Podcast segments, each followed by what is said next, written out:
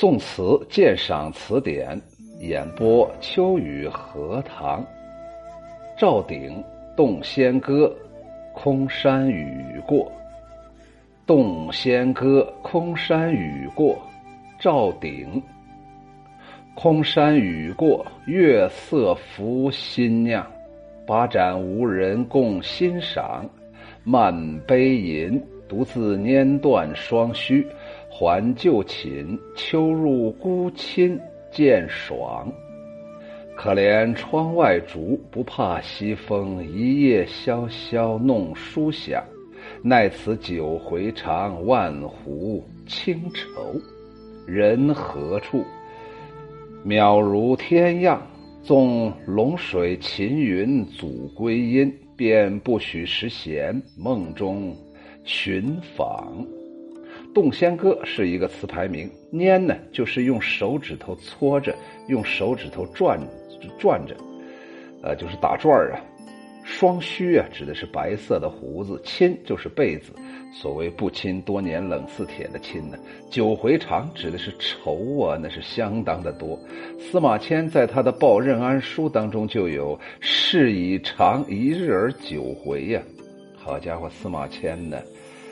哎，被施以宫刑了，然后在监狱里头写了给朋友任安写的一封信呢。他就说：“因此啊，每每想到羞辱的事情的时候，被人误解的时候，自己的史记没有写完的时候，哎呀，内心那种痛苦啊，肠子呀，一天呢要打九个来回呀，你说多痛苦啊！咱们扎扎个小刺儿啊，好家伙，都龇牙咧嘴呀，没想到肠子呀。”一日而转九回呀，壶啊，左边一个角度的角，右边一个斗争的斗，念壶。它是古代的一种呃量器的名字，也就是容量单位。一壶啊，本来是十斗，后来改成了五斗。渺啊，就是遥远，在这里指的是朝廷。龙水秦云，龙水和秦云，本来指的是陇头之水和秦岭的云彩。呃，这些环绕故都长安的山川云雾，词人在这里暗指那些昏庸无能的朝中奸佞，好像把朝廷给遮挡的越发阴暗了。翻译出来就是山雨初过，新月朗照，新酒飘香，杯浮月影，就是杯子里面啊，都浮出那个月亮的影子了。此良辰美景，竟无人和我共同欣赏，只是一个人独自饮酒，实在是扫兴的很。哎，这秋雨荷塘溜达到哪儿去？咋不来陪我呢？啊，这一段是我家的啊，独自长歌悲吟，花白的胡须都碾碾断了树根。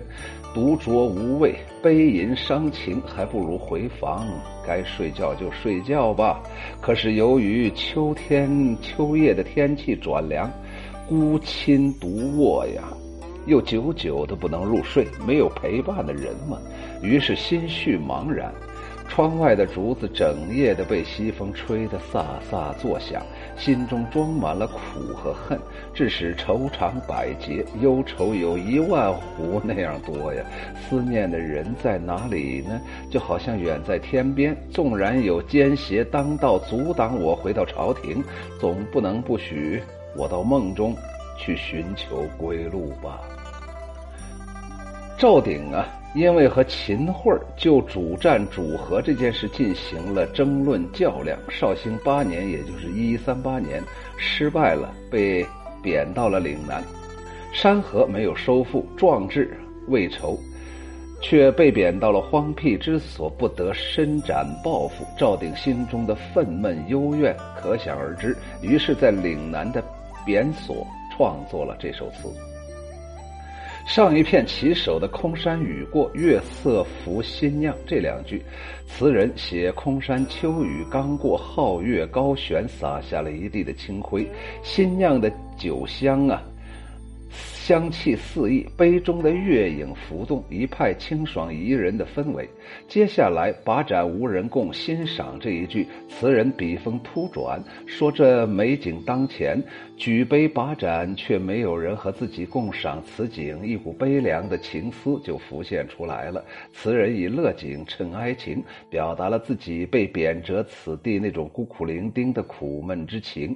注意，这里面的“把盏无人共欣赏”，那个“心”是内心的心，心情的心。哎呀，这个字啊，用的简直太妙了，彼此内心不能交流啊。然后他接着说，后面的慢悲吟，独自捻断双须还旧寝，秋入孤亲渐爽。这四句，词人说自己。受到被贬的屈辱，无处可以申诉，内心惆怅不已，竟然把自己花白的胡须都碾断了。夜里自己孤枕难眠，起身独饮，又觉得无聊，就只能回房继续睡觉。但深秋天气冷，还是难以入睡，心绪不断的翻涌，度夜如年。词人在上片通过写自己独酌。悲吟孤卧的场景，表现了自己被贬生活的愁苦烦闷。下片起首的“可怜窗外竹，不怕西风，一夜萧萧弄书响”这三句，是词人对孤夜难眠时的所闻所感的具体描写。词人卧在床上，听到窗外的竹子被西风吹得簌簌作响。词人在这里说竹子不怕西风的摧残，实际上是以竹子来寄托自己不畏强权的孤高情操。接着的“奈此酒回肠，万壶清愁人何处？渺如天样”。这三句，词人说自己忍受着因思归而产生的愁肠百结之苦，自觉心中有万壶凄愁难以排遣，而他如今还是被弃置天边的贬谪之人，其内心的凄凉愁苦也就可想而知了。节拍的纵龙水情秦云祖归音。便不许食闲，梦中寻访这三句，词人在这里用了龙水和秦云来暗指那些昏庸无能的朝中奸佞，说呀，即使奸臣当道，使自己无力为官、无力为政、无力从政，但他们却不能阻挡自己在梦中寻求归路，从而深沉含蓄的抒发了自己不畏艰险、渴望回归故土、一心报国的满腔忠贞之情。这首词啊，层层铺叙，笔法细腻，意味含蓄，一反铺叙作品常见的平淡无味的弊病，真挚感人。下来，秋雨荷塘实在是有话要说。第一，赵鼎啊，是一个多愁善感的男人。有的时候，我经常想啊，宋词不知道延续了多少中国文人的生命，宋词不知道延续了多长中华民族的文化脉络。宋词啊，就是一种舒展、宣泄、排遣，就是让自己本来想死，可是又死不了的一个理由。自己写一首词，安慰自己，抚慰自己。写词最主要的是自己跟自己进行单独的交流，正如同这首词所说的“把盏无人共欣赏”，没有人能够真正达到内心相通。孤独总是难免的，我们要学会享受孤独。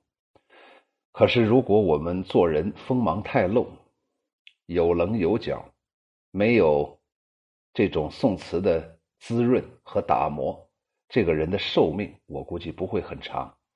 即便苟且偷生，也不会有什么很好的生活质量。所以我就说呀，这个宋词啊。他咋就这么有韵味的呢？也就是说呀，当我每次在讲唐诗和宋词的时候啊，我的感觉不一样。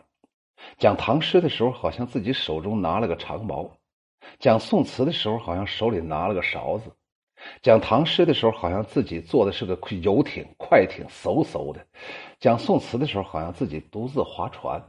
讲唐诗的时候啊，自己好像个拈弓搭箭，准备射下天上的那个雄鹰；讲宋词的时候，我总觉着好像拿了一个瓢，在水里头舀起了一条小鱼，然后看看小鱼那一眨一眨的眼睛，然后又把它还回到水中。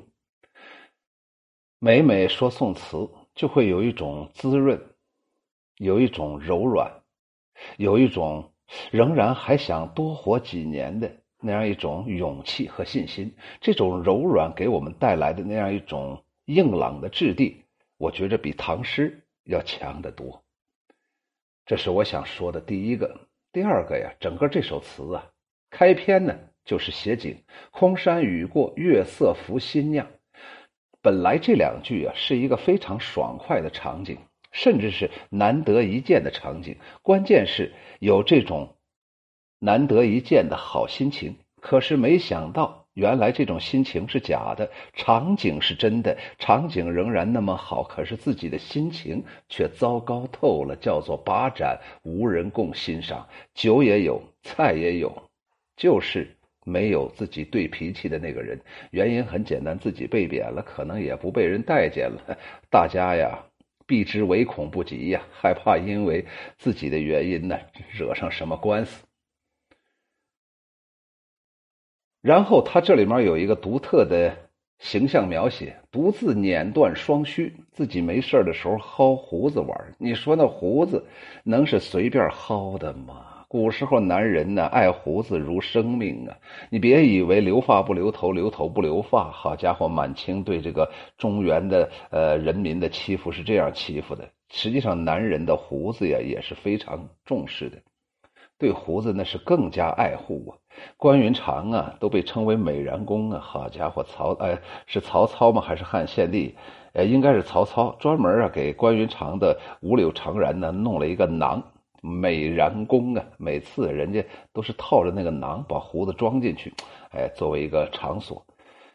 可见呢，这个胡子呀是男人的一种性别的这样一种表达，同时也是嗯嗯。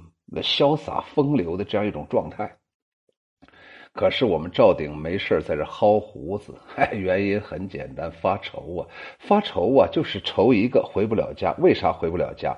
因为被贬了。为啥被贬了？是跟秦桧闹别扭了。为啥跟秦桧闹别扭了？用我们惯常的词认识，就是秦桧是投降派，只要跟秦桧闹别扭的人，肯定基本上没啥好人。可是秋雨荷塘想说呀。秦桧难道真的那么坏吗？难道跟秦桧闹别扭的肯定是都是忠臣吗？难说。我们秦桧又代表的是谁呢？代表的还不就是宋家天下吗？他执行的是皇帝的命令。他有时候，我们仔细想想，他的委屈又有谁知道呢？至今还在西湖边上跪着呢。所以啊，历史啊，有的时候难说。